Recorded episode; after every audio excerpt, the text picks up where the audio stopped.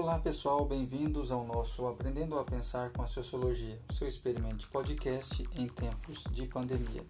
Hoje vamos dar continuidade à nossa segunda parte do Augusto Conte, Ciência e Sociologia. Uma ciência da sociedade. Conte propôs um arcabouço para a nova ciência da sociologia, baseado nas ciências ditas duras já existentes.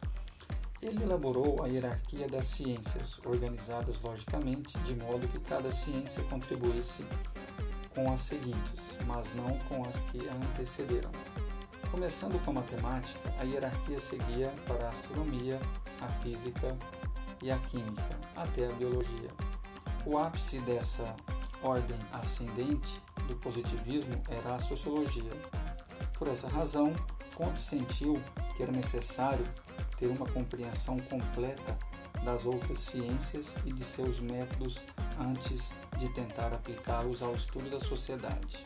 Importante era o princípio da verificação através da observação, as teorias sustentadas pela evidência dos fatos.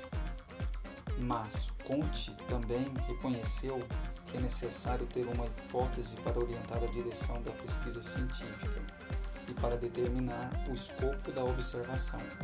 Ele dividiu a sociologia em dois amplos campos de estudo: a estatística social, as forças que determinam a ordem social e a mantêm as sociedades coesas, e a dinâmica social, as forças que determinam a mudança social.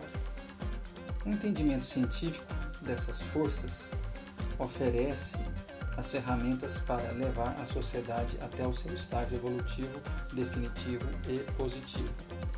Apesar de Comte não ter sido o primeiro a tentar uma análise da sociedade humana, foi o pioneiro em determinar que ela é passível de ser estudada cientificamente. Além disso, sua filosofia positivista oferecia uma explicação tanto da sociedade industrial secular quanto dos meios para alcançar as reformas sociais.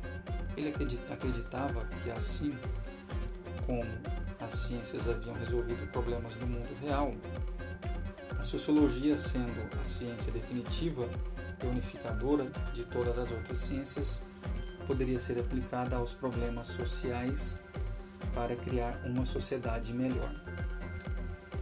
Da teoria à prática. Comte desenvolveu suas ideias durante o caos que seguiu a Revolução Francesa e as apresentou em sua coletânea de seis volumes, Curso de Filosofia Positiva, cujo primeiro volume foi lançado no mesmo ano em que a França experimentou uma segunda revolução em julho de 1830.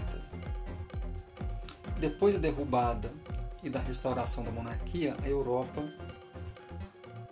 na opinião se viu dividida entre aqueles que queriam a ordem e aqueles que queriam ou exigiam o progresso. Conte acreditava que o positivismo oferecia uma terceira de ação racional mais que ideológica, baseado num estudo objetivo da sociedade. Suas teorias lhe asseguraram tanto críticos como admiradores entre seus contemporâneos na França.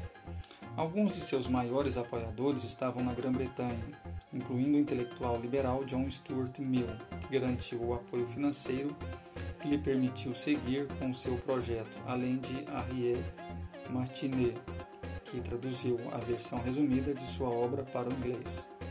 Infelizmente, a reputação que Comte havia construído foi ofuscada por sua posterior, na qual ele descrevia como o positivismo poderia ser aplicado a um sistema político uma vida pessoal infeliz, separação, depressão e um caso romântico trágico é quase sempre citado como a causa da mudança em seu pensamento. De uma abordagem científica objetiva que examinava a sociedade para uma exposição quase religiosa como ela deveria ser. Então essa foi o nosso terceiro episódio ou terceira parte da aula Augusto Conte Ciência e Sociologia.